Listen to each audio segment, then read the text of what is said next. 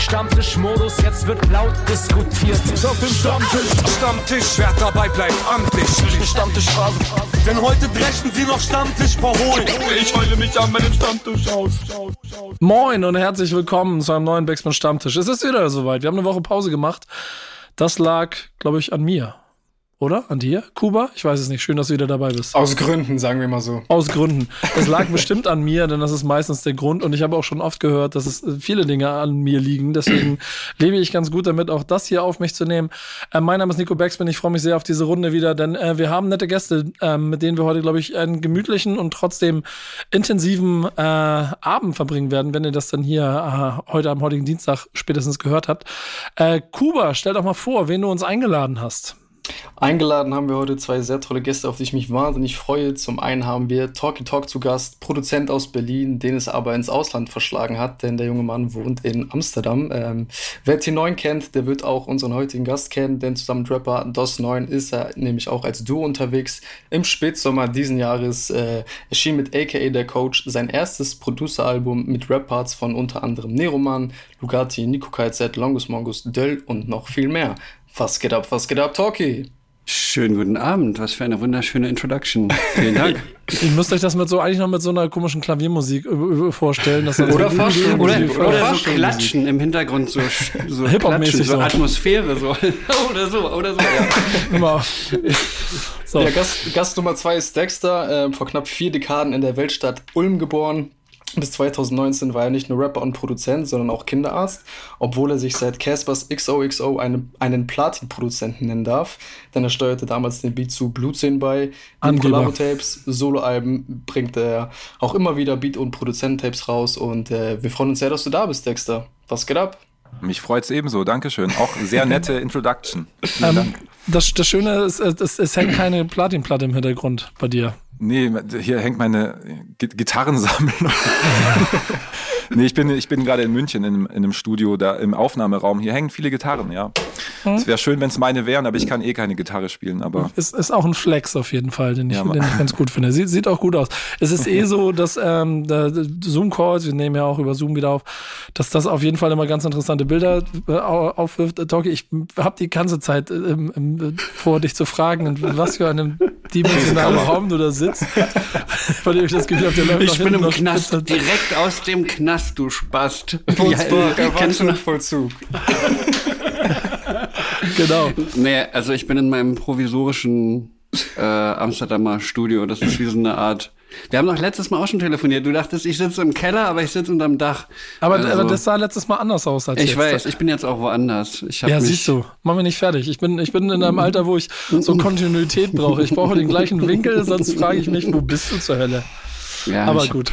Ja, ich habe jetzt ein, so ein provisorisches kleines Studio mir hier eingerichtet, weil ich aus meinem anderen Studio rausgeflogen bin. Ja, es ist aber sieht, schön. Sieht aus wie im Knast. Ähm, das, das Schöne ist, was ich euch eine kleine Anekdote erzählen kann, Leute da draußen. Ähm, ich bin extra nach Amsterdam gefahren, um Talkie zu treffen und Döll, der auch zufällig da war. Das Studio habe ich trotzdem nicht gesehen. Ähm, ich sehe es immer nur in Calls. Aber das ist der kleine Hinweis für euch. Wir werden auf jeden Fall ein, äh, das musst du mal sagen. Ich glaube, es ist ein doch recht gelungenes äh, Döll Talky Talk Interview ähm, demnächst rausbringen in den nächsten Tagen, ähm, das dann zu einem Release kommt, den ihr beide in Chip-Form rausgebracht habt. Ist auf jeden Fall was Besonderes. Ist auf ja. jeden Fall was Besonderes, das Interview. Wie, Und es kommt jetzt auch schon demnächst raus, habe ich gehört, ne? Ja, ja, genau. Geht diese Woche los. Wie, wie ging es ihm danach, so nach dem Interview? Ich glaube ganz gut. Ich habe ihn noch so ein bisschen naja, so ein bisschen gepiekt ab und zu mal, weil er diese ganzen Karlauer da gedroppt hat und so, aber Nee, ja. also ich glaube, es war ein gutes Interview. Doch, hat Spaß gemacht. Ich habe ja am Ende noch diese, diese 90-Sekunden-Challenge da gemacht, wo ich das ja. Boot noch fast versenkt hätte. Stimmt. Beim Anlegen, ach, jetzt habe ich schon wieder zu viel verraten. Also Boot anlegen. Also man kann das noch nicht sehen. Nee, seht ihr alles in Kürze bei uns ah. bei äh, Backspin auf dem YouTube-Kanal. Freut euch drauf.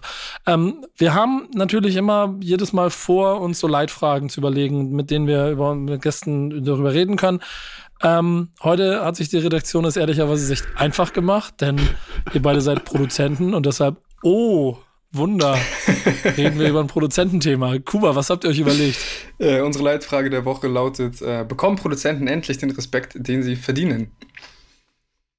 Ist eine sehr einfache Frage, die ihr sicherlich auch schnell beantworten könnt. Ähm, die, die Basis dahinter liegt ja wahrscheinlich tiefgründig dann ähm, man muss ja mal ehrlich sagen, dass sich das über die Jahre schon ganz schön verändert hat. Ich glaube, selbst von dem Moment, wo ihr angefangen habt, bis zu dem heutigen Zeitpunkt, wie sich äh, die Stellenwert des Produzenten ähm, äh, verändert und vielleicht auch irgendwie weiter ins Tageslicht geführt hat. Oder was würdet ihr beiden sagen?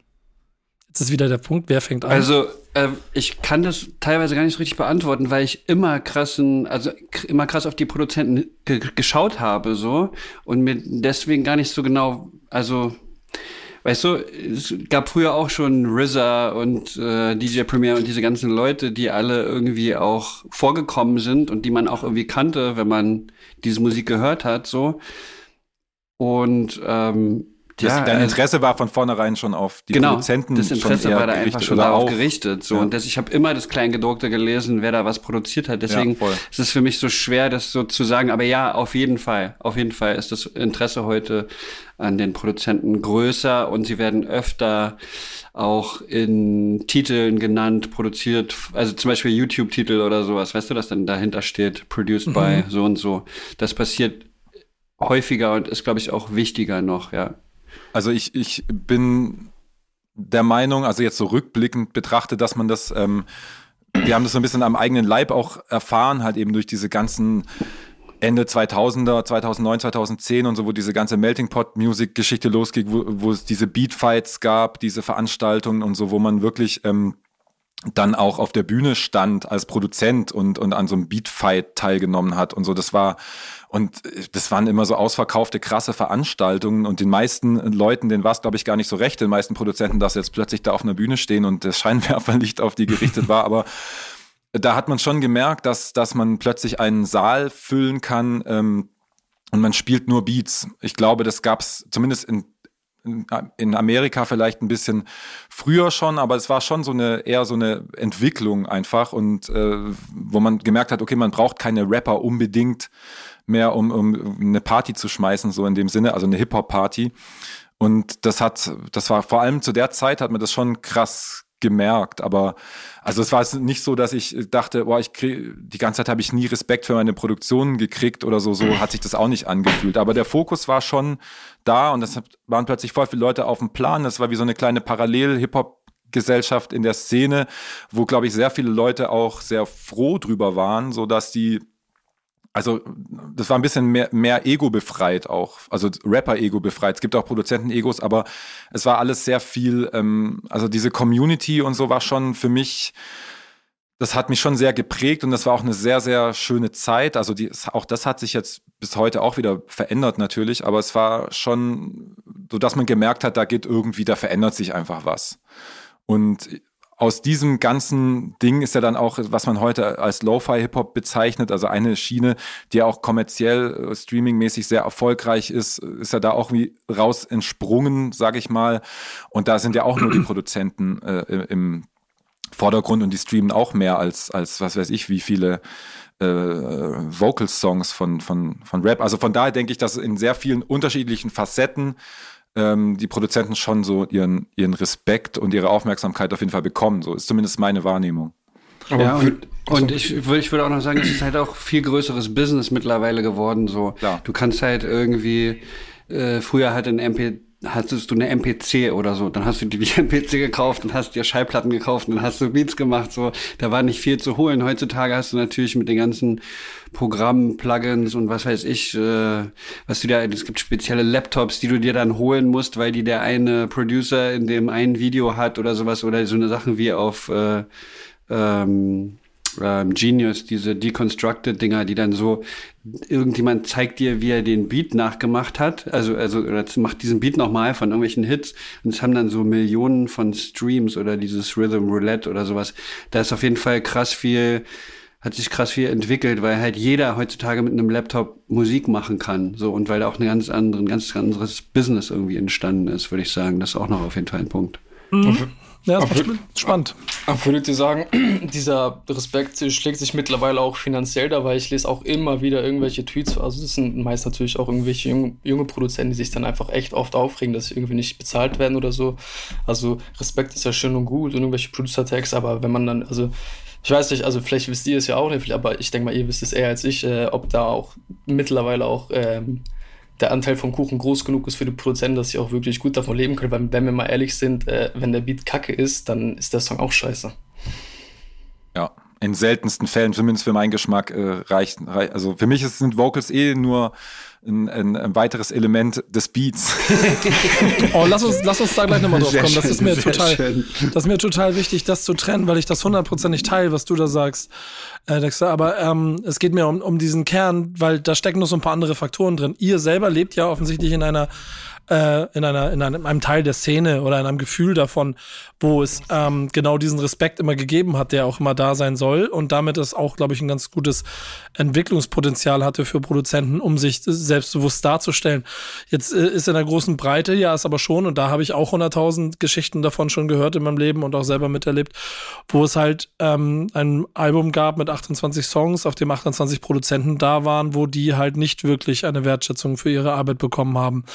Und gerade in der Breite, wenn es mehr darum geht, dass, und das ist dann die Überleitung zu der Frage, zu dem Punkt, was du eben gerade hattest, dass ähm, der Beat ja offensichtlich, da sind wir uns, glaube ich, alle eigentlich das wichtige Element ist, ähm, habt ihr auch das Gefühl, dass ähm, dieser Schritt nach vorne den Produzenten durch Name-Tags gemacht haben und verzichtbar war, um irgendwie auch in der breiten Masse darauf hinzuweisen, wer eigentlich die Musik macht, in Anführungsstrichen? Oh, Antwortest du, Talkie? Ey, da waren so viele Dinger drin. Ich äh, sprich du auf meinen Tag an jetzt, weil ich jetzt neuerdings einen Tag habe. Nee, nee ähm, ich hatte noch nie eins. Ja, aber, aber ich, ich rede, ich rede ja von der angefangen. Das ist ja das Problem. Ich rede ja nicht von euch und eurer Bubble. Da ja, ja, funktioniert. Ich ja, rede von ähm, Gott, jetzt muss ich selber einen raus, rausbringen, den ich gerade immer höre. Aber äh, Gennaro. Äh? Gennaro. Nee, ich rede von US-Playlist Superstars, die ja im Prinzip damit angefangen haben und dafür gesorgt haben. Metro Boomin, OZ. Ja, ir irgendwas gibt's immer. Ich finde gleich einen. Ähm. ich, Dexy, du musst antworten, glaube ich. oh, ist das so schwer? Das ist ein bisschen, ja, ich finde es ein bisschen schwer. ich glaub, wir müssen zusammen vielleicht antworten, weißt du? So Hand in Hand. Ich bin gespannt, wie ihr das macht. ich unterbreche dich einfach immer. Vielleicht, kann, kann, Nico, kannst du die Frage nochmal auf einen Satz runterbrechen, vielleicht? So auf einen. Ähm ich ich, ich nehme ich nehm den einen Punkt daraus raus, weil wir da gerade, weil ich gerade suche, waren ähm, Producer-Tags auf Welthits ein wichtiges Element, um mehr Respekt für Produzenten zu bekommen? Glaube ich nicht. weil Komma, ich, warum? Weil, also, ich meine, sag ich mal, in, in der Hip-Hop-Produzenten-Bubble, wie du schon sagst, da war der Respekt schon immer irgendwie da, aber es gab ja dann, keine Ahnung, jetzt wenn wir mal von der Mitte 90er Hip-Hop, klar, da gab es dann so Primo und so, wo es dann auch schon so ein bisschen so Tags gab, aber für mich hat dann sehr viel auch über den, den, das Alleinstellungsmerkmal des Sounds auch viel ausgemacht. Wenn ich jetzt, sag ich mal, populäre Produktion von Neptunes oder Timberland oder keine Ahnung, da hat es meiner Meinung nach auch sehr viel ähm, über den Sound gesprochen. So, ey, das, der hat jetzt nicht irgendeinen Beat gemacht, der zu dem Rapper passt oder den der Rapper will, sondern sie haben ihren Sound gemacht. Der Rapper wollte unbedingt diesen Sound haben, also irgendwie diesen Neptunes-Sound haben. Und es gab in der Zeit, da, da waren die Charts nur Neptunes-Produktionen oder Timberland-Produktionen. Mhm. Und ich finde, da, ich, meines Wissens hat Timberland und Neptunes, die hatten keine Producer-Tags äh, korrigiert mich, wenn ihr. Ja, ich würde dich korrigieren, Hand in Hand. Ähm, ja, mach das. Also ich würde sagen, dass es heutzutage, wo die Beats noch ähnlicher teilweise klingen oder wo sehr viele Beats eine ähnliche Lane haben, so dass es, dass der Producer-Tag da auf jeden Fall wichtiger, wichtiger geworden ist. ist. Und vor ja. allem auch bei diesen ganzen young, äh, jungen Produzenten halt, das ist irgendwie auch eigentlich diese, diese, diese, dieses Selbstbewusstsein irgendwie auch äh, widerspiegelt, dass man einfach sagt, okay, am Anfang kommt mein, kommt mein fucking Name. Erstmal, bevor alles andere losgeht, kommt erstmal mein Name, so, weißt du? Ja, ja, ich, ich muss. Ich, hatte das bei ich, euch keinen Effekt, dass so auf einmal Maybach Music oder Mike Will Made It oder ich muss ehrlich sagen, mich hat das mich hat das manchmal ein bisschen gestört, also vor allem wenn es so Songs so Themensongs waren oder so wo ich dann dachte, das, das, das gehört jetzt da nicht rein. Weißt du, was Just ich meine? Also es, es ist, also weißt du, was ich meine? Es, ist, es reißt, bei so, bei, ich sag mal, bei so Angebersongs oder bei, ja, sowas finde ich das okay, aber es gibt, gab auch genug Songs, wo einfach dieses Tag dann kommt, aber es geht so um, ähm, um den Tod eines sehr guten Freundes oder was weiß ich, so, weißt du, dann fand ich das irgendwie so, dem Song nicht, das gehört nicht zum Song, in den Song rein, so, aber da bin ich halt, komme ich halt aus der Michael Jackson Bubble Kindheit, so ist ein mhm. Song. Also für mich war das auch ganz lang schwierig, so, ähm, dass, ähm, dass es Songs gibt, wo Leute über sich selber überhaupt sprechen. Das kam ja erst mit Rap so. Okay, da rappt jemand über sich und sein Leben und so und nicht über eine fiktive Geschichte oder eine Liebesgeschichte oder über irgendein komisches. Für mich hat, hat es als, ich kann mich echt erinnern, als Kind oder Jugendlicher hat es eine Weile gedauert, bis ich das akzeptieren konnte, dass jemand seinen eigenen Künstlernamen überhaupt nennt in einem Song. So, also keine Ahnung, aber ich komme da vielleicht weiß ich nicht. Aber deswegen war wahrscheinlich für mich Producer-Text, das hat, äh, war für mich immer ein bisschen sperrig. Aber ich glaube, also meines, meines Erachtens ähm, hat der Tag an sich nicht so viel damit zu tun, glaube ich. Es hat vielleicht äh, manche Sachen verstärkt oder, oder dass halt gleich alle wussten, ah ja, gut, der Beat ist von dem. Aber das ist dann eher so ein bisschen mit der Brechstange halt. Äh, und ich. Ich finde ich find's, also ich fühle das voll, was du sagst, weil ich das früher auch total nervig fand bei irgendwie, sag ich jetzt mal, wenn so Sachen so gehostet worden sind oder so DJ Clue Tapes und dann immer, ich fand das immer total nervig, dass Absolut. diese Songs so zerstört worden sind, ja. DJ Clue, Clue, Clue, Clue. genau. Aber heutzutage irgendwie finde ich es irgendwie ganz cool, am Anfang dann ja. zu wissen, okay, Jetson made another one. Dann weiß ich, okay, ah, alles klar. Weil, dann weiß ich sofort, okay. Weil das I ist irgendwie, on the track. Ja, oder wenn, es ein geiles Tag ist, dann findet man es auch geil, immer wieder zu hören. So, es gibt auch Maybach Music. Oder, oder so, auch so deutsche Tags sind auch geil, irgendwie so, ähm, wie geht das? Maru, komm halt klar oder oder ja, so, so, so Sachen halt. Finde ich schon auch geil irgendwie. Aber was ich total ätzend fand, immer manche hatten dann immer so erotische Frauenstimmen. Mm, Beats. Ja, oh. So eine Radio, weißt du, mit so einem Radio-Effekt noch drauf und so und dann noch so tausendmal so wie so ein Radio-Jingle. So, das war Oder sein eigenes Kind zu missbrauchen. Ist auch gut. Aber Hand aufs Herz, Dexter, hast du mal ähm, schon mal an einem eigenen Jingle gebastelt? Nee, noch nie. Ich, hat, ich hatte mal so ein Shoutout von J-Rock, äh, von hier dem äh, Beat Junkie J-Rock, äh, hier ähm, aus dem, aus dem Madlib-Umfeld mittlerweile, Egon und so. Der hat ähm, mir mal, der hat mal so Songs von mir im Radio gespielt und dann hat er hat immer meinen Namen so geschautet und auch so, äh, ähm, keine, that, that was Dexter, we play another Dexter joint, bla. Und dieses Schnipsel habe ich dann manchmal genommen, um das bei, bei so, bei so, beim Beatfight, vor allem bei dem zweiten, so habe ich das davor gebastelt, um noch so ein bisschen mehr Impact aber ich habe mir nie, ich habe das dann irgendwann nicht mehr benutzt, weil aber es mir das, kam, sorry, das war legendär, fand ich. Das war legendär.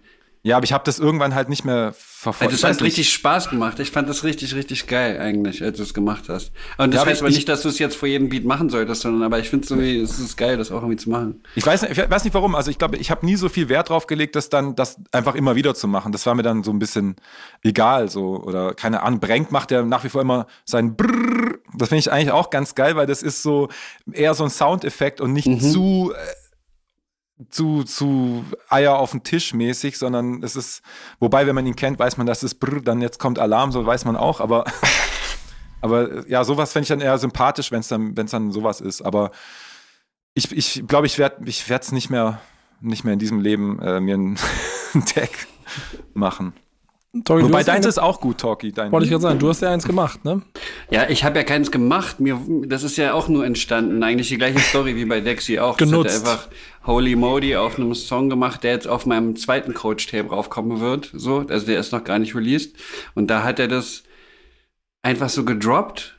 Und dann habe ich überlegt, wie nenne ich mein Tape und dann ging es, dann fiel dieser Coach-Vergleich irgendwie nochmal und dann habe ich das irgendwie einfach mal probiert, das zu benutzen und das Geile ist, dass man das so in verschiedenen Längen einfach benutzen kann. Man kann das Talkie wegschneiden oder manchmal ist auch nur Coach. Nur Coach. Das, weißt du, das ist auch so wie dieses Brr. Das ist dann nicht so nervig und so. Ja. Nee, es kommt super, es fügt sich immer super gut ein. Äh, ich kenne ja deinen Coach-Tape in- und auswendig aus Gründen. Aber ähm, da finde ich, fand ich es immer auch nicht, nicht als störend und immer eigentlich ganz cool so. Also jetzt, jetzt, hast du ja schon eben erzählt, dass die, die Tags im Zweifel dann mal auch ganz als zusätzliches Element auf so einem Song mal eine ganz schöne Bedeutung haben. Das gleiche haben ja auch die Raps. Ähm, ja. Darüber haben wir auch gesprochen. Also seht, seht ihr das alle? So sind wir uns einig, dass äh, Beat größer als Rap Also ich safe, also wenn der Beat nicht kickt, dann finde ich den Song zu 90% scheiße. Also im besten Fall ist so ein Rap-Song immer eine Symbiose, also dass, dass man, dass sich das gegenseitig ergänzt mhm. und man vielleicht gar nicht mehr sagen kann, was ist jetzt das Geile dran. Klar ist der Beat erstmal so das, was man so hört, aber oft ist es halt, dass es irgendwie, ich habe auch oft die Situation, dass ich denke, okay, der Beat ist so, wenn ich ein Instrum Instrumental anhöre, denke ich, naja, aber äh, im Zusammenspiel mit dem Rap finde ich dann, wow, krass, also das geht erst mhm. dann mhm. Das ist das fehlende Element sozusagen. Oder das ist das, was den Song krass macht. Ich finde ganz oft so, wenn ich so, ähm, keine Ahnung, von so Young Gun-Produzenten äh, äh, so Beats höre, nur als Instrumental, denke ich, okay, ja gut, es ist selbe Clap, selbe Kick wie immer, Spins 808, alles gleich. Aber dann kommt irgendein Rapper drauf und dann ist es zusammen so, wow, krass, der Beat ist ja mega krass eigentlich. Weil ein, irgendein Rapper die Essenz aus dem Beat erkannt hat oder irgendwie so weiß, so, mhm ähm, was fehlt dem Ganzen noch? Und deswegen glaube ich, solche Beats deswegen werden von mir auch ganz oft Beats gar nicht, so Beats, wo ich denke, wow, krasser Beat finde ich, wieso pickst du den nicht? Und so, ja, ist mir zu voll, ist mir zu viel, mhm. ist mir zu, mhm. ist schon alles gesagt mäßig. Und äh, das ist, muss man auch eigentlich, also wenn du für andere Rapper produzierst, ist das auch so, was man so ein bisschen mitbedenken muss, auch ein Element vielleicht mal wegzulassen und, und dass man dann sagt, okay, mach, bringst du nach Hause bitte, bring du das jetzt nach Hause. So, empfinde ich auch oft, muss ich sagen. Aber ich bin, ey, ich kann halt einfach auch nur Beat-Tapes anhören, nur Beats und das geil finden und, und oft ist auch das Rapper einfach irgendwie dann das Versauen. Und bei, bei mir ist oft, dass die Vocals das an sich nicht versauen, also nicht der, der Textinhalt, sondern eher wie der rappt und wie der Flow ist und wie die Patterns sind und so. Das ist, weil ich empfinde das halt die Stimme auch als, als Instrument auf dem Beat und das muss, das muss immer stimmen, weil sonst kann der Text noch so krass sein. Das kommt bei mir echt an letzter Stelle der Textinhalt so. Das hört man auch an meinen Raps, sag ich mal. Aber es ähm, geht mir ja. aber auch so auf jeden Fall. Ja, mir, kannst mir du alles unterschreiben? Oder? Ja, mir ist eigentlich auch, e-, also nicht egal, was die Leute labern, das will ich jetzt auch nicht sagen. Und ich würde auch nee, nicht, nicht sagen, egal, natürlich keine, keine äh, gewisse Inhalte ist mir Sachen seins politischer Natur oder was auch immer, da, da achte ich schon drauf. Also da kann ich auch nicht drüber hinwegsehen, wenn jemand irgendwas ganz Bescheuertes sagt, so. Aber ähm, wenn jetzt halt eine Line nicht so krass sitzt oder ein Vergleich so, hm, keine Ahnung, wenn Moneyboy rappt, ich bin so fly wie ein Vogel, aber es hört sich auf dem Beat geil an, dann ist das halt geil. Dann so. ist das lit. dann ist das halt ist geil. Lit. Ja, ja. Kann, kann man, glaube ich, auch genauso unterschreiben. Ähm, jetzt, ich habe jetzt hier ein ähm, inhaltliches Thema, das ich eigentlich jetzt Talkie einbinden möchte, aber deine, äh, dein Thema, Dexter, viel, viel stärker passt als Überleitung und ich liebe nun mal Überleitung. Also Überleitung über Gäste gerade. Ähm, äh, denn du hast äh, quasi als Thema mitgebracht, dass du gerne ein bisschen über die Veränderung und Entwicklung beim Produzieren im Laufe der Zeit sprechen möchtest. Und ich mhm. habe das Gefühl, der Einsatz von Stimme und der Einsatz vom Rapper gehört ja irgendwie auch dazu, weil sich das ja auch massiv geändert hat über die letzten Jahr fast schon Dekaden, aber ähm, gerade auch durch Songbauen. Oder was ist der Kern von dem Thema, worüber du sprechen möchtest?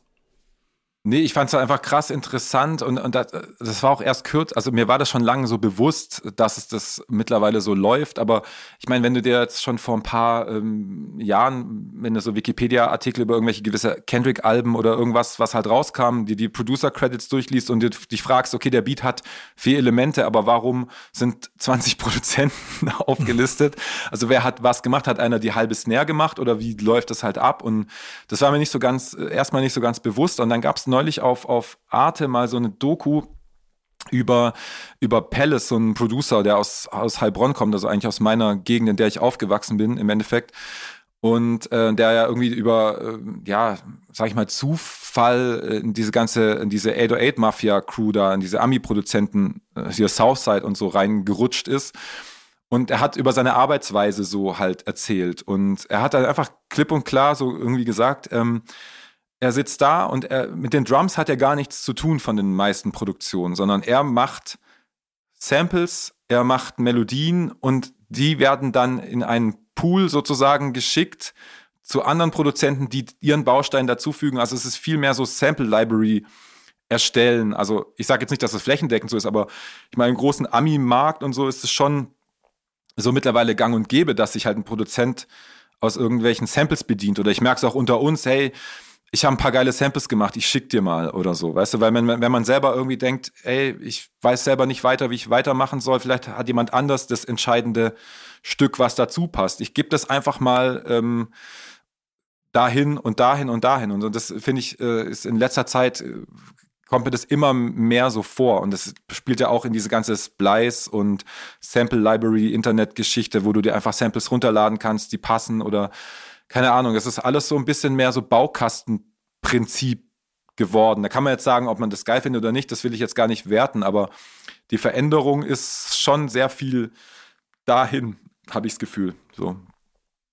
Ich finde das eigentlich, also ich glaube, woran das auch liegt, dass dann so viele Produzenten aufgelistet sind bei diesen Alben, ist ja, dass die Samples teilweise halt auch von mehreren Leuten gemacht werden. Also genau. Also zum Beispiel diese Frank Dukes äh, Geschichte ja, und so mit diesen, weißt du, wo er einfach dann, keine Ahnung, fünf bis acht Musiker hat, die dann ja. dieses Sample, sag ich mal, nach, also oder kreieren und dann wird davon irgendwas gechoppt und dann wird noch ein anderes Sample gechoppt und schon hast du irgendwie dann 16 hast du 1000 Leute, Leute beieinander, ja. ne, so und die müssen natürlich alle gelistet werden, weil es ist der neue Kanye-Song oder irgendwas.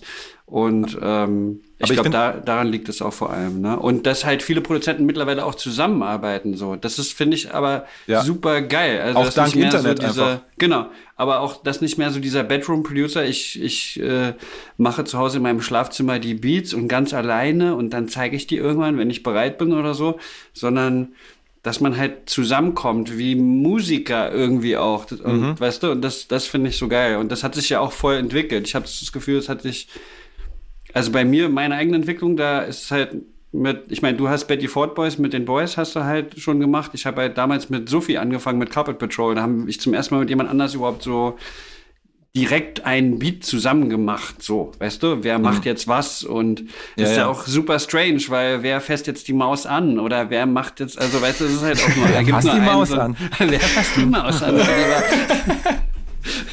ja, ja, ich, ich, ich finde das, finde das auch, äh, wie gesagt, ich finde vieles daran auch echt echt äh, gut. Und was ich auch krass finde, dass es ja immer noch Sample-Kultur ist, also dass sich äh, dass ich, dass man sich als Hip-Hop-Produzent irgendwie immer noch nach Samples sehnt. Man denkt halt, okay, es wurde alles an Platten, wurde weggesampelt, alle krassen Samples wurden benutzt, so mäßig. Okay, dann machen wir selber Sachen, die wie Samples klingen und so. Das finde ich auch einen guten Ansatz, einfach, dass man so Samples herstellt und, und mhm, mhm. ähm, ja, wo von vornherein so klar ist, ey, das stellt man auf eine Plattform, die rechte Lage sieht so und so aus, du kannst es benutzen, ja. bis eine Million Streams ist for free, ab dann kriegen wir einen Share und so gibt es ja ganz unterschiedliche Modelle. Ja. Und diese Modelle sind halt oft eigentlich sehr fair und sehr cool, gerade für kleine Bedroom-Produzenten oder kleinere Acts, die jetzt nicht mega viel streamen. Und ich finde es auch vollkommen legitim, wenn man dann sagt, okay, es erreicht so und so, so viel Streams, dann gib mir bitte was ab. Oder es kommt über ein Major-Label, bitte gib mir was von deinem Share ab und so. Und das finde ich eigentlich total geil, weil ähm, man hat, die Samples sind oft, oft es gibt so krasse Samples und so geile Sachen und es ist viel fairer einfach, als wenn du halt irgendein Sample klären musst oder, oder verklagt wirst, weil du irgendwas benutzt hast oder so. Ja, und du kannst, also ich, und was ich super geil finde, ist halt, dass du, dass Leute jetzt zu zweit oder zu dritt irgendwie Beats machen. Das finde ich super geil. Also vor allem auch bei mir im Studio, ich feiere das immer übelst ab, wenn, wenn Leute, Leute, vorbeikommen und man irgendwie zusammen was macht, weil man irgendwie auch, oder ich habe ja diese Platte Fit, mit Fit Meller gemacht auch, wo man einfach das Gefühl, irgendwie so, wenn zwei Leute, die ihren eigenen Stil schon haben und die irgendwie was können, vielleicht, also der eine ist vielleicht auch besser da drin, keine Ahnung, Basslines einzuspielen, der andere ist besser da drin, irgendwie geile Chords einzuspielen, der andere kann besser das oder was weiß ich. Ja. So, und wenn man irgendwie da so seine, seine Kräfte kombiniert und zusammen irgendwie stärker wird und, und vielleicht geiler Erfolg. oder besser wird als, als alleine, ja. wenn man es alleine machen würde. Das, ja, das diese, diese Sessions, so Sessions nehmen schon mehr zu, auch trotz Internet hin und her, aber ich glaube, Leute treffen sich auch sehr oft einfach, um auch so Moment, Momente zu catchen. Weißt und, du, dass man. Und mhm, genau, ja. und dazu kommt noch, dass irgendwie ich, ich das Gefühl habe, dass dadurch, also im besten Falle auch so ein bisschen diese, diese Ego-Lage so ein bisschen aufgelöst wird und es nicht mehr so krass. Ich, ich muss die Hand an der Maus haben, weil ich bin der Produzent. Das ist ja so, wenn du alleine der Produzent bist, dann bist du halt der Chef und, ja, und gibst den Ton an so, ne? Und plötzlich kommt da noch jemand anders. Ich habe es auch schon super oft erlebt, dass Produzenten so richtig angepisst waren, dass da noch ein Produzenten plötzlich kommt. Wie, ich dachte, ich bin hier der Chef und so. Habe ich auch erlebt, ne? Und ich finde es immer voll geil, wenn sich da so das, das, das Ego auflöst und man einfach sagt, ja, mach du doch mal. Also ich, ich fand ja, ja. das, also für mich selber, als äh, für, für mich selber fand ich das eine super geile Erfahrung, das immer so, dann in meinem eigenen Studio mich teilweise auf die Couch zu setzen und zu sagen, ja, okay, dann mach du jetzt mal eine halbe Stunde irgendwie. Weißt du, das ist eigentlich voll befreiend. Und es gibt auch so, also zum Beispiel bei, äh, weil ich vorhin gesagt habe, Jetson Made, Jetson Made ist so ein krasser ähm, Trap-Produzent für so Da Baby und was weiß ich, diese ganzen Leute. Und der macht mit seinem Kumpel Nico, macht er oft Mucke so. Und wenn man sich die, die YouTube-Videos von denen anguckt, die sitzen da zwei Minuten oder fünf Minuten, dann, sp dann springt er wieder auf und dann setzt sich der andere hin. Weil die halt so schnell Beats auch machen, dass die halt in zehn Minuten einen, oder in 20 Minuten einen fertigen Beat gemacht haben. So. Das mhm. ist immer so, der eine macht die Hi-Hat, dann ist der nächste dran, macht die 808, dann kommt der nächste und macht das. Das finde ich so geil. Die springen immer wieder auf, dann setzt sich der nächste ran und das so, ohne dass der andere was sagen muss. Ist einfach so wie so, wie so ähm, Reise nach Jerusalem mäßig. Ja, so einfach. Aber ich finde das, find das schon, schon krass. Auch daran sieht man auch, was sich eben auch verändert hat, dass eben Beats viel schneller entstehen. Weißt du, du hast ja früher, ganz früher hast du dann irgendwie die, die, die SP-Sample-Zeit war krass begrenzt und es war total aufwendig, überhaupt ein Sample da reinzuladen, zu choppen und da bist du überhaupt dazu gekommen bist, überhaupt mal anzufangen.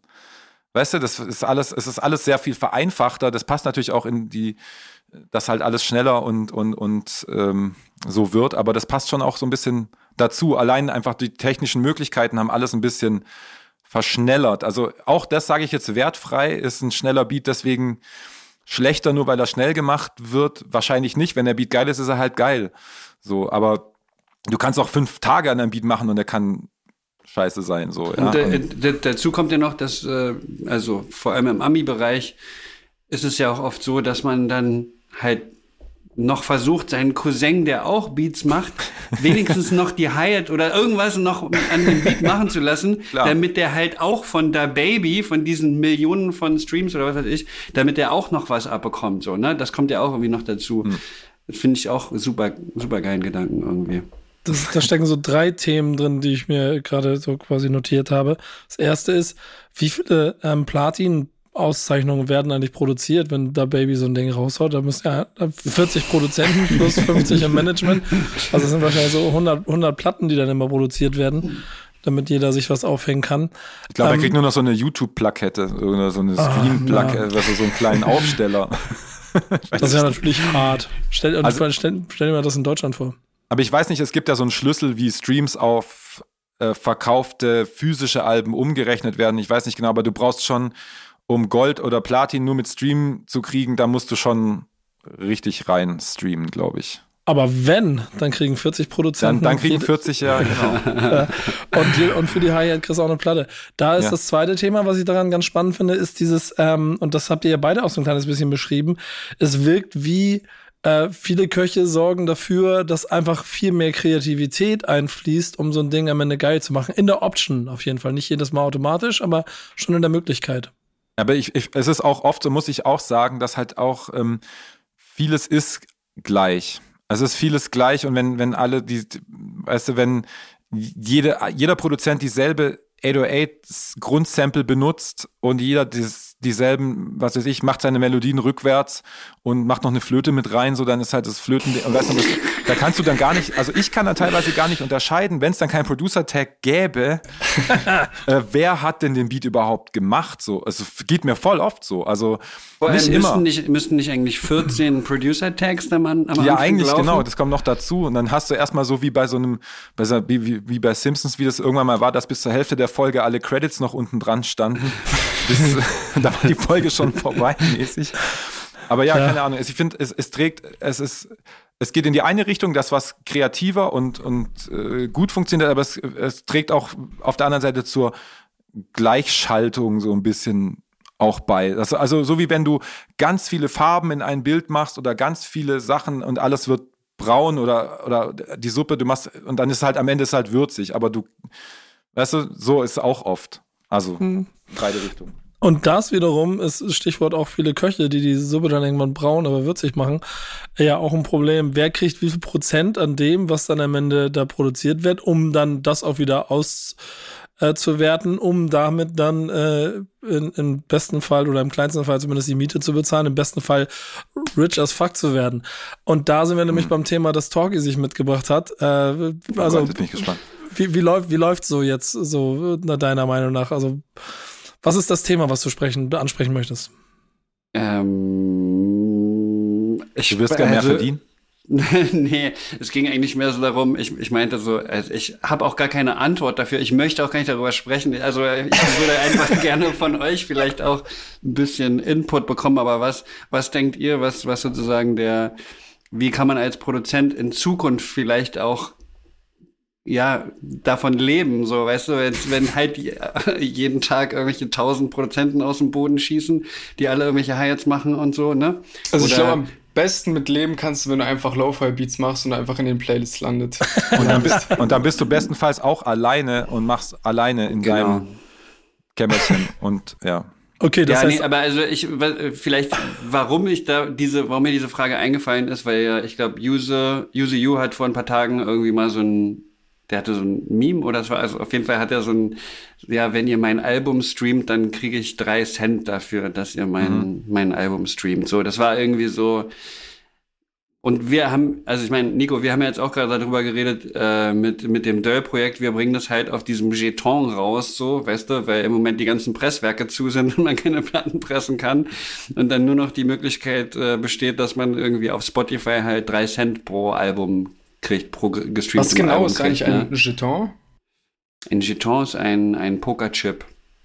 Oh. So ein, so ein Guck mal, das, da, da siehst du, wie wenig er sich bisher in irgendwelchen Casinos aufgehalten hat. Das ist schon mal ein sehr gutes Gefühl. Ich war Gefühl. auch noch nie. Ich, ich war tatsächlich einmal in der, ich weiß, ob es Casino oder Spielhalle war, es war tatsächlich in Amsterdam.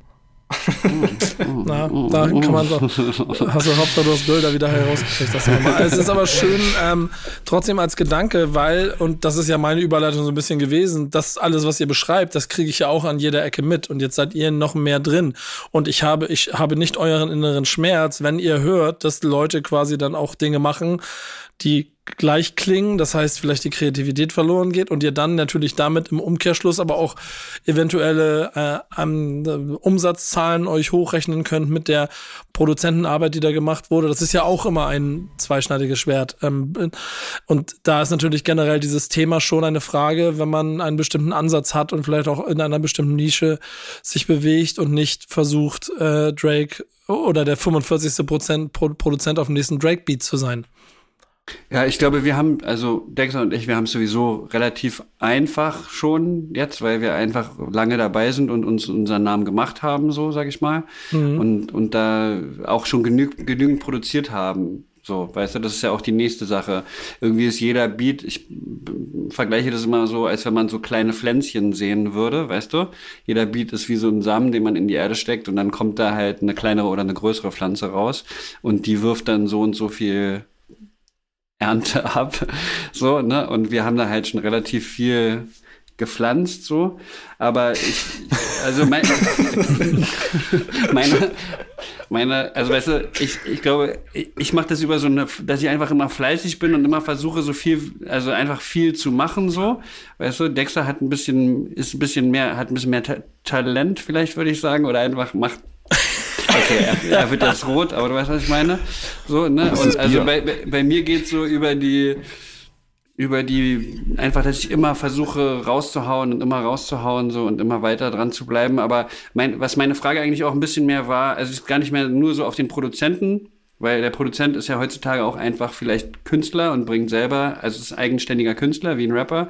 Aber wie bringen vor allem Underground-Künstler in Zukunft irgendwie die Brötchen nach Hause, sagt man das so? Nee, ne?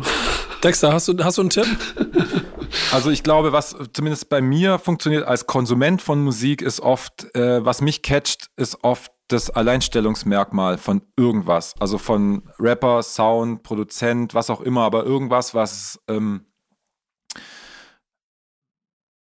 was man denkt, das ist ein bisschen anders oder das bringt das alles in die Richtung oder da und so, das finde ich halt immer, ich glaube, das ist das Wichtige. Aber ich meine, du kannst keinem den Tipp geben, ja, also entweder du, du machst dein, den Sound oder du, du hangelst dich an dem, was da ist oder keine Ahnung, ist ja immer der, der Anspruch hinter der Musik ist ja oft total unterschiedlich. Manche sagen, ey, ich lade mir Lo-Fi Sample Pack runter und ich will einfach nur mein Geld verdienen. Es ist wie, als wenn ich ans Band gehe und, und da bist du relativ safe, wenn du so ein Jazz-Gitarrensample flippst und äh, egal wie inspiriert oder inspiriert interessiert oft niemand, nicht immer, aber oft.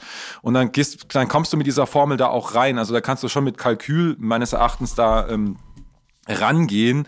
Und dann ist halt die Frage, wenn du damit happy bist, das so zu machen, wenn das für dich die Form von Musik machen ist, die du für dich ausgesucht hast, ist das vollkommen legitim.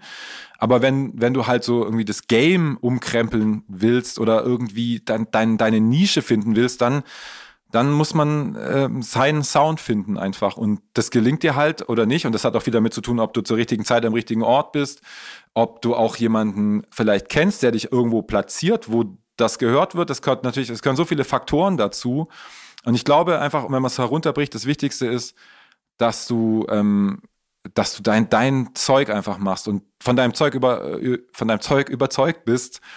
Und ich glaube, oft wirklich fügt sich, fügt sich das meines Erachtens. Also vielleicht denke ich das, weil das bei mir so war, aber weil ich habe ja auch, weißt du, ich habe ich hab immer gedacht, ähm, ja, äh, ich höre Hip-Hop, aber ich bin selber ein schlechter Rapper eigentlich. Und ähm, ja, ich mache jetzt halt mal so Beats und, und das hat mir immer halt voll viel Spaß gemacht. Und plötzlich war da halt MPM und plötzlich war das die Zeit mit den Leuten und das war alles so eine, so eine Fügung auch, wo ich manchmal denke, manchmal hat man es halt nicht in der Hand. Und ich glaube, da gibt's, wenn man, ich, man kann es eh nicht objektiv, objektivieren, aber es gibt gäbe zu der Zeit, äh, gab es vielleicht bestimmt andere und, und, und auch die, die vielleicht mhm. das noch ja. krasser gemacht hätten. Ja. Nicht, dass ich jetzt sage, ja. ich habe es krass gemacht, ich habe es einfach gemacht und es ist so passiert, wie es passiert ist. Aber ähm, ich glaube, da, da, da gehört so viel dazu, dass man gar nicht sagen kann, so hast du es zu machen und dann schaffst du es irgendwie. Also ich glaube, dass, man kann keinen so einen ultimativen Tipp geben und wenn, mach einfach das, was du fühlst, was aus dir rauskommt. Guck nicht so viel auf Instagram und was andere klar, lass dich inspirieren, aber guck, hör mehr drauf, was aus dir rauskommt und lass die Einflüsse einfließen, aber das ist so, das wäre so der Tipp, den ich hätte halt irgendwie, wenn man will, dass das äh, was passiert, kommerziell. Ist auch irgendwie eine fast logische ähm, Konsequenz aus A, euren Karrieren und B, glaube ich, auch dem, was ich auch von außen betrachtet überall immer sehe, dass wenn äh, Künstlerinnen ähm, einen, eine Vision von etwas haben und konsequent einen Weg gehen, dann steht man irgendwann als Trademark. Und wenn man als Trademark steht, dann gibt es automatisch auch darin ein Wachstum. Das ja. hat bisher überall und immer und mit jedem funktioniert.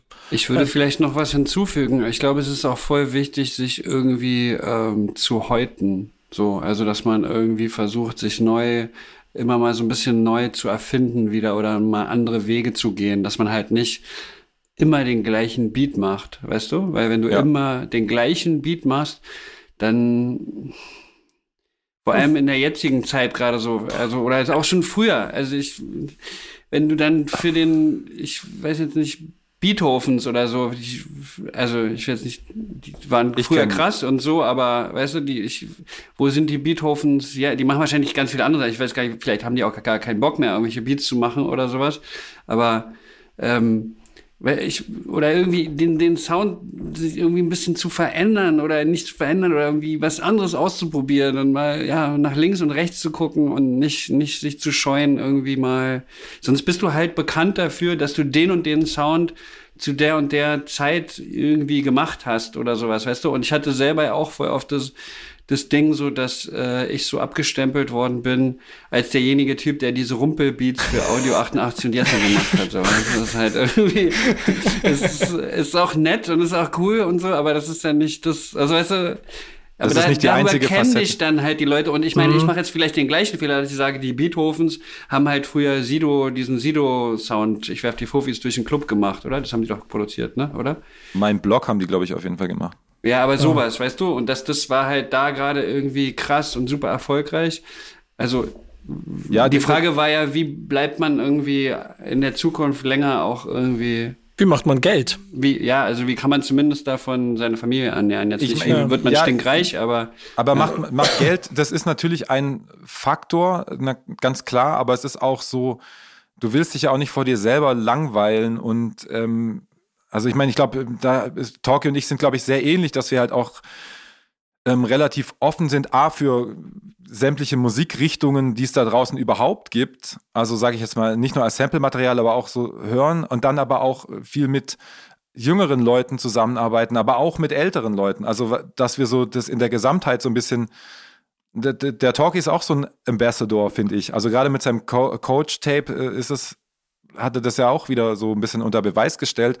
Und das ist das, was, was mich persönlich immer so ein bisschen am Leben hält, so ein bisschen zu gucken, was war vor mir, was kommt jetzt, wie kann ich das mit meinem Geschmack zusammenbringen, was, was passiert. Und das ist das Spannende so. Und nicht in seiner Nische hängen bleiben und immer halt das, dieselbe Formel machen. Und ich glaube, dann, dann langweilst du dich irgendwann vor dir selber, ohne dass du es vielleicht zugeben möchtest und hast dann irgendwann keinen Bock und dann wirst du verbittert und dann ist die Flamme eh erloschen. Aber gut, das sind jetzt Sachen, das sind das für Leute, die vielleicht schon eine Weile dabei sind und nicht wissen, wie sie.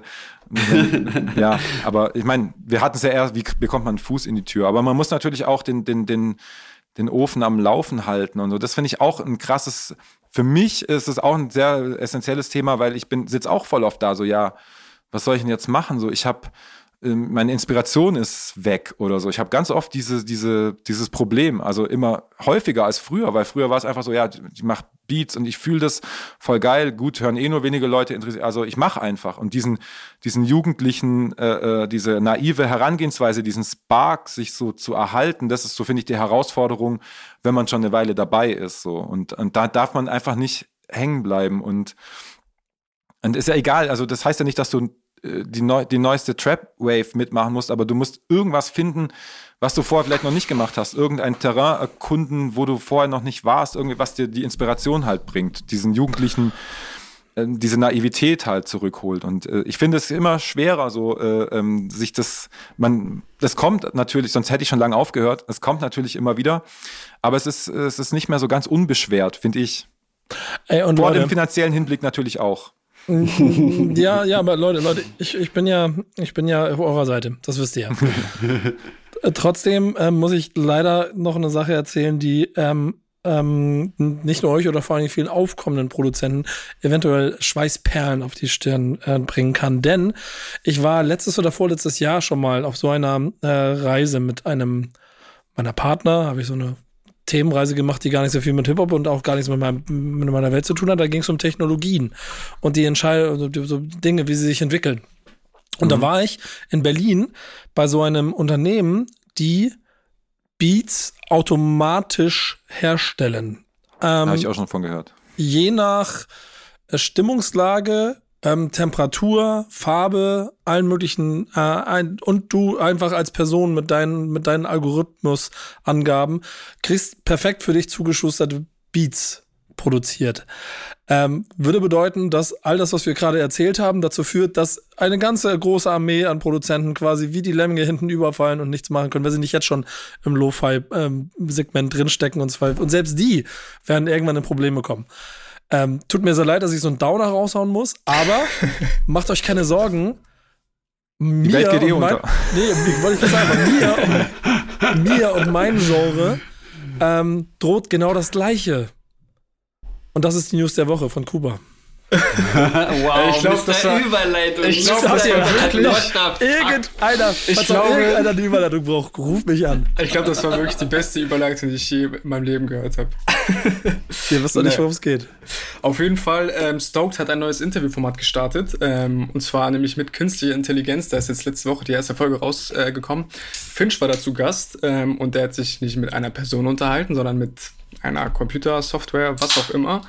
Ähm, und das war, also ich habe mir das Interview angeguckt, es war tatsächlich viel besser als gedacht. Also es hat wirklich gut funktioniert so und ähm, also das Interview wurde, war gut geführt. Es hatte zwar keinen richtigen, hatte keinen richtig roten Faden, würde ich sagen, aber diese künstliche Intelligenz hat einfach sogar die Ironie in Finch Antworten teilweise gecheckt und so, was ich auch sehr, sehr spooky fand. So. Und wenn man das alles mal weiterdenkt, so, äh, hat der Nico auch gesagt, vielleicht brauchen wir bald keine Interviewer mehr. Nico, brauchst du ja vielleicht bald einen neuen Job. Das gleiche ja. kann man ja aber auch äh, fürs Musikbusiness äh, denken, so wenn man an Produzenten denkt, äh, wie man aus irgendwelchen Algorithmen, irgendwelchen Datensätzen die perfekten Beats zusammenschustern kann. Und genauso weiter kann man das ja auch eigentlich sogar noch mit Rap-Songs machen. So, ich habe jetzt auch, glaube ich, im Internet äh, schwört so eine 2021er Version von äh, Eminems ähm, My Name ist äh, im Internet und äh, halt mit einem neuen Text und äh, das ist auf jeden Fall auch sehr, sehr spooky und theoretisch, also keine Ahnung, irgendwann können irgendwelche Rapper, die keine Inspiration mehr haben, aber irgendwie das große Geld wollen, können sie sich dann einfach von mir aus irgendwelche Songs zusammenschustern lassen von künstlicher Intelligenz und äh, da habe ich mich gefragt, ob das wirklich Not tut und ob das so schön ist. Was denkt ihr dazu? Ich finde es es sehr krass, dass du das jetzt gerade ansprichst, weil mich, ich habe erst vor ein paar Tagen so, ich gucke mir auch viele so Producer-Tutorials und Zeugs, so Talkie hat wahrscheinlich denselben YouTube-Algorithmus wie ich, nehme ich mal an. Also von allen möglichen. Seid ihr die gleiche Person? nee, aber es gibt so einen Typ, der heißt, der kommt aus Bologna, ist eigentlich so ein Italiener, und jetzt fällt der Name nicht mehr ein. Ah, fuck, wie heißt der? Der hat ja auch einfach wie, der so wie, wie How to make your 808s hit hard, bla, so halt so Tutorials halt macht, ja. Und äh, der hat neulich irgendwie so eine, ich weiß leider nicht mehr, wie es heißt, aber hat auch so eine künstliche Intelligenz im Internet, der dir dann so ähm, so Lyrics von Kendrick generiert, so mit der Kendrick-Stimme und mit der oder mit, mit der Drake-Stimme. Und du kannst und der hat dann so Beats gemacht und hat dann einfach so Drake-Lyrics äh, und äh, und die waren so verblüffend von allem, dass du denkst, das, also gerade bei, bei Kendrick das Beispiel fand ich so krass, weil es klang einfach wie wie Kendrick einfach. Als hätte der jetzt auf dem, dem ich, wie heißt er denn? Ist beängstigend, ja, hundertprozentig. Und ey, Leute, machen wir uns nichts vor. Wir alle sind wahrscheinlich schon etabliert genug äh, äh, an der Stelle. Kuba, tut mir leid, du bist ein bisschen jünger, dich kurz erwischen, du wirst hinten überfallen. Aber alle anderen äh, sind etabliert genug, dass wir wahrscheinlich auch irgendwo noch unser unser, unser, unsere, unsere kleine Insel haben werden, auf der wir rumschwimmen können. Aber das sind keine rosigen Aussichten. Inklusive dessen, dass wir uns, glaube ich, bewusst darüber sein sollten, dass die Konsumerseite da wahrscheinlich relativ wenig. Denn egal. Also, ja, genau, Wert drauf legt. Also dann ist einfach auch durchrutscht. So, macht euch da mal ein Bild von. Was bedeutet ja, das? Allerdings, allerdings ist die eine Sache bei künstlicher Intelligenz ja, ich habe, ich war einmal also ich bin ja noch in meinem anderen Leben, bin ich ja noch Fotograf und ich habe den, ich war in so einem Interview mit dem, ah fuck, wie heißt der, Chris? Wie die Namen fallen nicht ein, ne? Die Namen fallen einem nicht mehr ein, aber er ist einer der leading äh, äh, führenden Wissenschaftler, was so künstliche Intelligenz angeht in Deutschland und der meinte, das Einzige, was künstliche Intelligenz nicht kann, ist Kreativität. Also das alles, was die ja machen, du denkst, es ist kreativ, weil die ein Beat gemacht haben oder weil die, weil die da rappen oder schreiben oder das ist ja alles nur eine Reproduktion von dem, was schon da ist. Eine Reproduktion, was es schon gibt. Deswegen geht es darum, sozusagen etwas zu machen, was es noch nicht gibt. So, oh, und, und, merkst du selbst, ne? Merkst du selbst an der Stelle.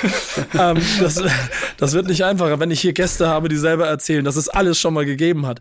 Ähm, ja. schön, aber, aber, und ich möchte an der Stelle jetzt mit euch den Frieden finden, denn ihr arbeitet an eurer Diskografie und sorgt jeden Tag dafür, dass es Gegenargumente gibt. Wir haben eine Playlist, die heißt Thank Backspin Friday.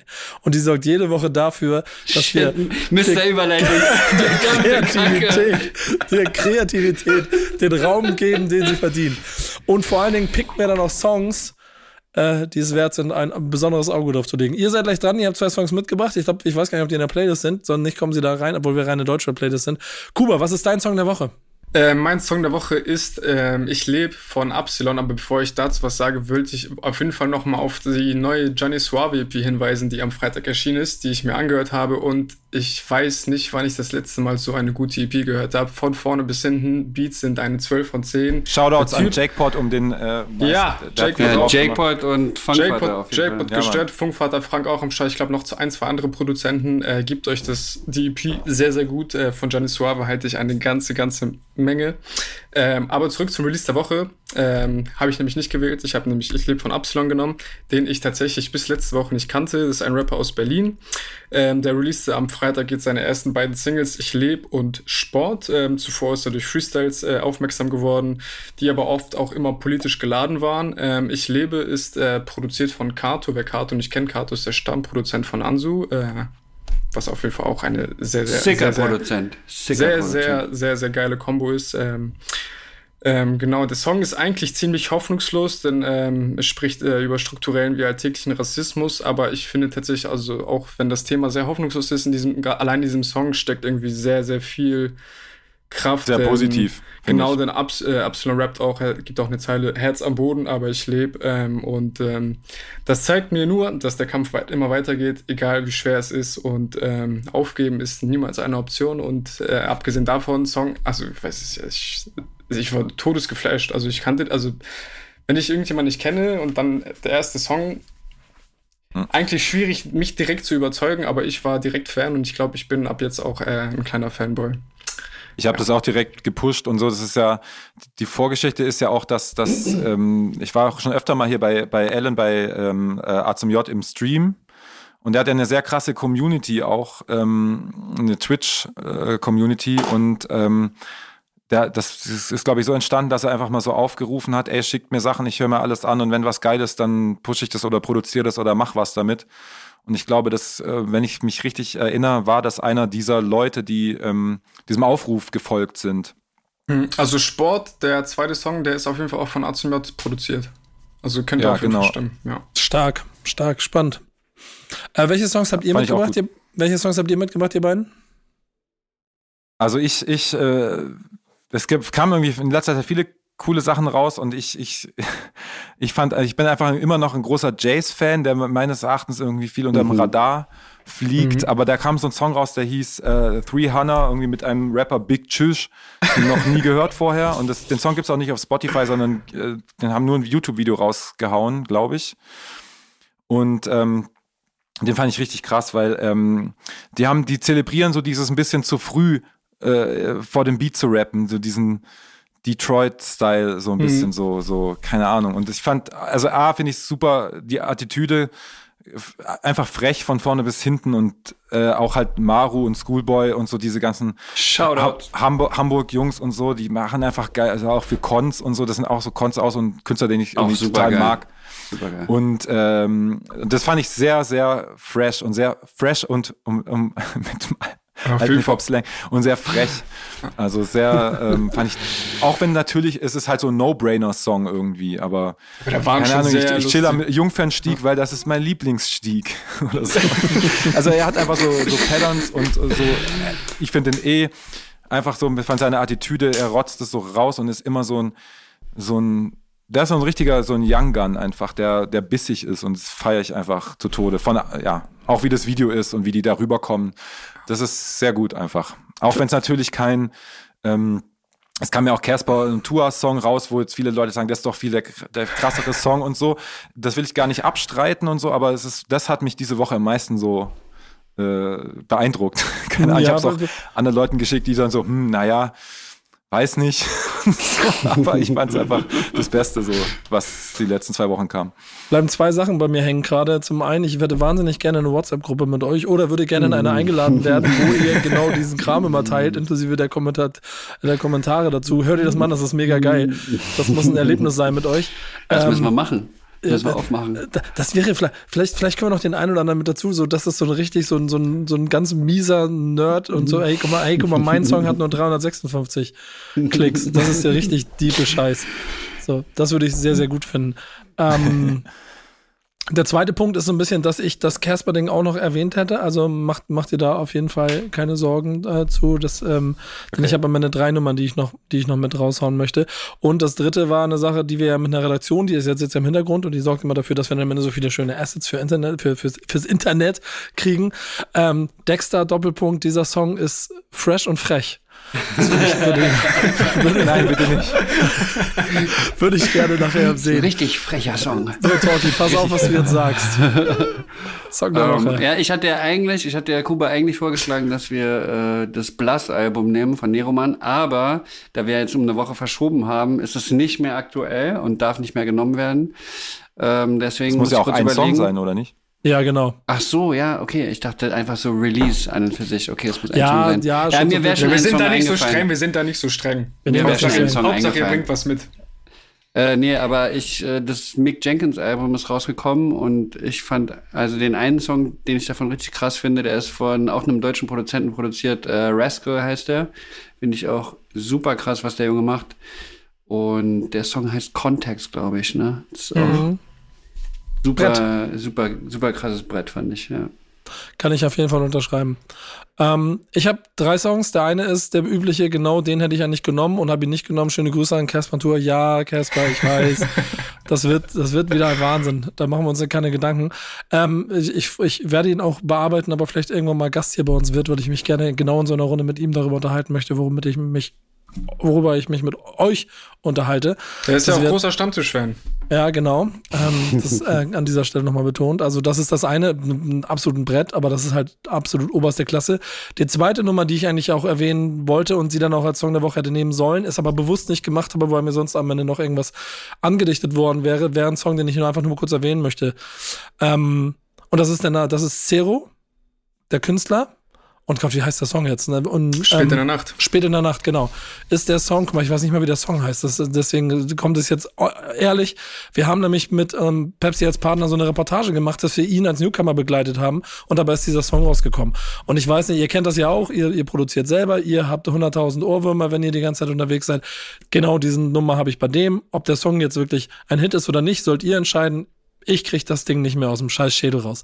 Das ist mein Problem. Und der dritte, und das ist mal eigentlich der Song der Woche, den ich ausgewählt habe, ist einer, der mir ähm, persönlich sehr wichtig war, dass ich ihn hier mal unterbringe. Und das ist Roger Reckless. Denn der hat in den letzten Jahren an ganz vielen Stellen sehr, sehr viele gute Sachen gemacht, Buch geschrieben, sich immer wieder für die richtigen Sachen eingesetzt, hat auch schon ein paar gute Nummern dieses Jahr rausgebracht und ich habe ihn bisher noch nicht als Song der Woche eingesetzt. Cop am Block heißt die Nummer, ist ein Song, der sich natürlich auch um Polizeigewalt äh, dreht und damit das aber auf eine bisschen Art, andere Art und Weise macht. Also kein Doppelmittelfinger Fuck the Police Song, sondern ein bisschen die Realitäten versucht zu beschreiben und auf seine Art und Weise. Und genau deshalb möchte ich, dass ihr euch den alle einmal anhört, wenn ihr es noch nicht gemacht habt, denn das ist eine grundsätzlich wichtige Sache, da einmal zuzuhören.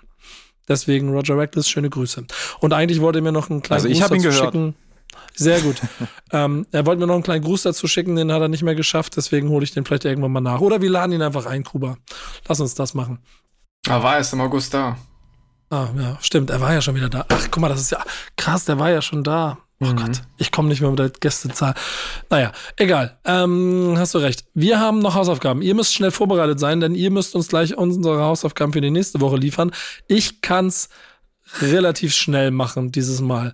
Ich habe einen ähm, Song gekriegt, der eigentlich gar nicht so viel mit Hip-Hop zu tun hat, weil, und da muss mir die Redaktion mal helfen, ich bin mir nicht mehr ganz sicher, aber eigentlich hatte ich äh, von Gianni Suave, glaube ich, einen anderen Song zuerst geschickt bekommen. Äh, ne? The Book of Soul von Absol hast du bekommen. Den hatte Genau. ich ja schon mal eingebracht. Und Dexter hat ihn vor. Ja, was für ein Krass! Schicksal. Das ist Matrix, ja, schau das, das Ganze hier. Ja, großartig. Also den Song, deswegen, da habe ich mich damals schon äh, lobend drüber geäußert, ist die Nummer, ich habe jetzt Black Sabbath mit äh, Planet Caravan bekommen. Ähm, ein Song, der ihn unheimlich, ich glaube, privat, unheimlich emotional an einer Stelle irgendwie mitgenommen hat gerade. Ich glaube, es gab irgendwas Persönliches da dran. Ähm, die Nummer ist für mich dann halt eher so, ich glaube, da brauche ich den Zugang zu. Ansonsten hat sie mich so ein bisschen verloren. Ich bin aber auch nicht der größte Fan von Ozzy Osbourne und dem Gesamtwerk aus der Zeit. und das werde ich auch Doch, nicht doch, mehr. doch. Naja, ich fühle ich fühl voll, was du meinst, aber ich nicht. Ich irgendwie, ich, das ist mir, das mir, Ja, da fehlen mir so. Geschmackssache halt. Ja, genau. Und äh, ehrlicherweise, und das ist, damit kann ich das auch abschließen, das Ganze. Ja, ich, ich habe im Gegensatz zu euch auch keine Ahnung von Musik. Ich bin ja nur ein Konsument. Okay, Mr. Überleitung, wie kommt jetzt der nächste Song? ja, genau, Kuba. Äh, Stichwort, keine Ahnung von Musik. Äh, Du, du hast immer keine Ahnung von den Songs, die du da kriegst, ne? Ja, aber die diesmal auf jeden Fall besonders, äh, besonders keine Ahnung von. Intelligent Hoodlum habe ich davon noch nie gehört. Song hieß äh, Great Groove ähm, und ich sollte mir unbedingt den Bonusmix anhören. Ähm, Nochmal liebe Grüße an Tom Hengst. Äh, Intelligent Hoodlum ist ein 50er Rapper aus Queens, New York, der heute als Tragedy Gaddafi auftritt. Ähm, Grand Groove ist 1993 erschienen auf seinem zweiten Album und äh, wurde von K-Dev produziert, unter, unter anderem auch für Ghostface Killer ähm, produziert hat. Da haben wir tatsächlich auch, um noch ein bisschen Eigenwerbung zu machen, äh, die liebe Carla hat ein Interview mit dem äh, jungen alten Herren Ghostface Killer geführt. Ähm, könnt ihr euch gerne anhören auf Spotify und Co. Ähm, war ein schöner Boom Bap Song mit souligen Samples. Inhaltlich geht es so ein bisschen ähm, über das Verlieren ähm, seiner Brüder, seiner Homies, denn äh, der junge Mann hat anscheinend einiges erlebt. Ähm, einige Brüder sind fallen gegangen, sind, sind gefallen und ähm, hat diesen auf diesem Song den ganzen Leuten noch mal ein bisschen gedenkt und äh, fand ich ein ganz schönes Ding, schönes Thema und äh, Beat hat mir auch gefallen. Also da, also ist bei mir jetzt, gerade bei den Hausaufgaben geht eigentlich bei mir eh alles über den Beat und der Beat war stabil und deswegen war das eine gute Hausaufgabe. Ist auch ein No-Brainer, die Nummer eigentlich. So, finde ich. Also geht auf jeden Fall wieder rein, hab wieder Spaß dran gehabt. Ahnt ihr den auch? Ich kenn, Tragedy ist krass. Ja. Tragedy Gaddafi ist Aber ich kann krass, auch den ja. Song und auch diesen Bonus-Ding auf jeden Fall. Also auch so, Sehr gut. das ging auch bei uns damals halt zu ähm, Wu-Tang, Mob Deep Zeiten und so ging das, hat es die Runde gemacht auf jeden Fall. Es ist total geil, ähm, besonders das mit Tom Hanks, so ein sehr junger Typ, der diese Hausaufgabe gegeben hat, weil er selber Mhm. quasi alles nachgearbeitet hat. Und das fand ich so krass an der ganzen Geschichte. Deswegen nochmal. Aber seine Musik ist ja auch voll die Mischung aus jetzt und damals und äh, finde ich eigentlich auch sehr, so Kwame macht es ja auch so ein bisschen. Ja. Und das finde ich auch sehr, sehr cool irgendwie. Das bringt einfach so ein, das ist auch wieder so ein, deswegen haben die auch ihren Erfolg, weil sie, weil sie halt ihre, ihren Geschmack und ihre Geschichte mit dem aktuellen Zeitgeist verbinden. Und das finde ich halt, das, dann kommen bei gute Sachen bei rum einfach so. Ja, die beiden Theorie. sind brutal, ey. Mhm. Ich feiere die. Absolut. Und da schreibe ich, ich bin gespannt, was ihr jetzt als Hausaufgaben für uns mitgebt. Talkie für mich und Dexter für Nico. Okay, das ist die letzte Aufgabe für diese Sendung. Also, soll ich? Soll ich anfangen? Mach. Gib mir. Also, ich meine, ich hatte 2006, ne? Stimmt. Mhm. Ab 2006. Ach, Ab 2006. 2006. Ich habe hier Ja, Song ist von 2.9. Song ist von 2.9, habe ich geguckt. Wir brauchen irgendetwas, was vor 2005 und irgendwas, was nach 2005 Ah, okay. Ich dachte, ist. echt? Ist das ist der Song von 2009, den ich gesagt habe? Ja, ja. Ich habe nochmal Okay, ja, nachgeguckt. egal. Okay, dann geht Hau meine, meine Überleitung geht dann jetzt gar nicht, dann lasse ich die weg und ähm, Brauchst du Überleitung? Ruf mich an.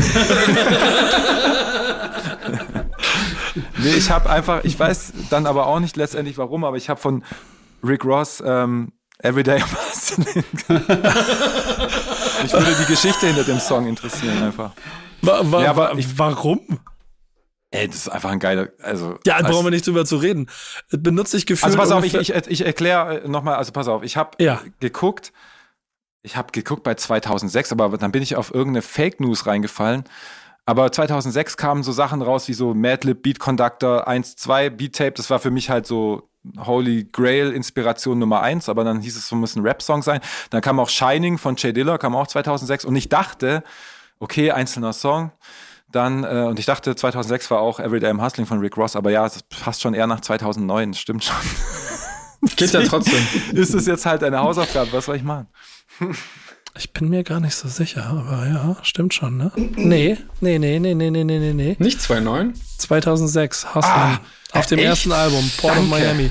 Das ist nämlich der Grund, Damn. das ist nämlich der Grund, äh, warum quasi jeder und seine Mutter zu der Zeit quasi auch äh, den Song quasi mitgerappt hat, oder? Also äh, ehrlicherweise, ich, das Ding, da brauche ich- also kann ich jetzt schon anfangen, ne? Das, das ist einfach der, der äh, wahrscheinlich die Nummer, die gesagt hat, okay, dieser Typ ist ein krasser Motherfucker, der ist 100% das, was er da erzählt, er ist der Derbste, war dann nicht, aber äh, trotzdem ist dieser Song, glaube ich, ähm, Das ist einfach ein geiles Ding. Dieser Vocal Chop am Anfang, das, das fand ich schon immer nice. ja, Und ich meine, auch wenn so, ich war damals voll auf dem Madlib-Trip und ähm, deswegen bringe ich das schon ein bisschen zusammen, weil wir haben ja erst selber 2009, 2010 selber die ersten Sachen rausgebracht und es war ein paar Jahre gedauert, bis wir das, äh, und die Madlib-Inspirationsphase war sehr lang auch und so.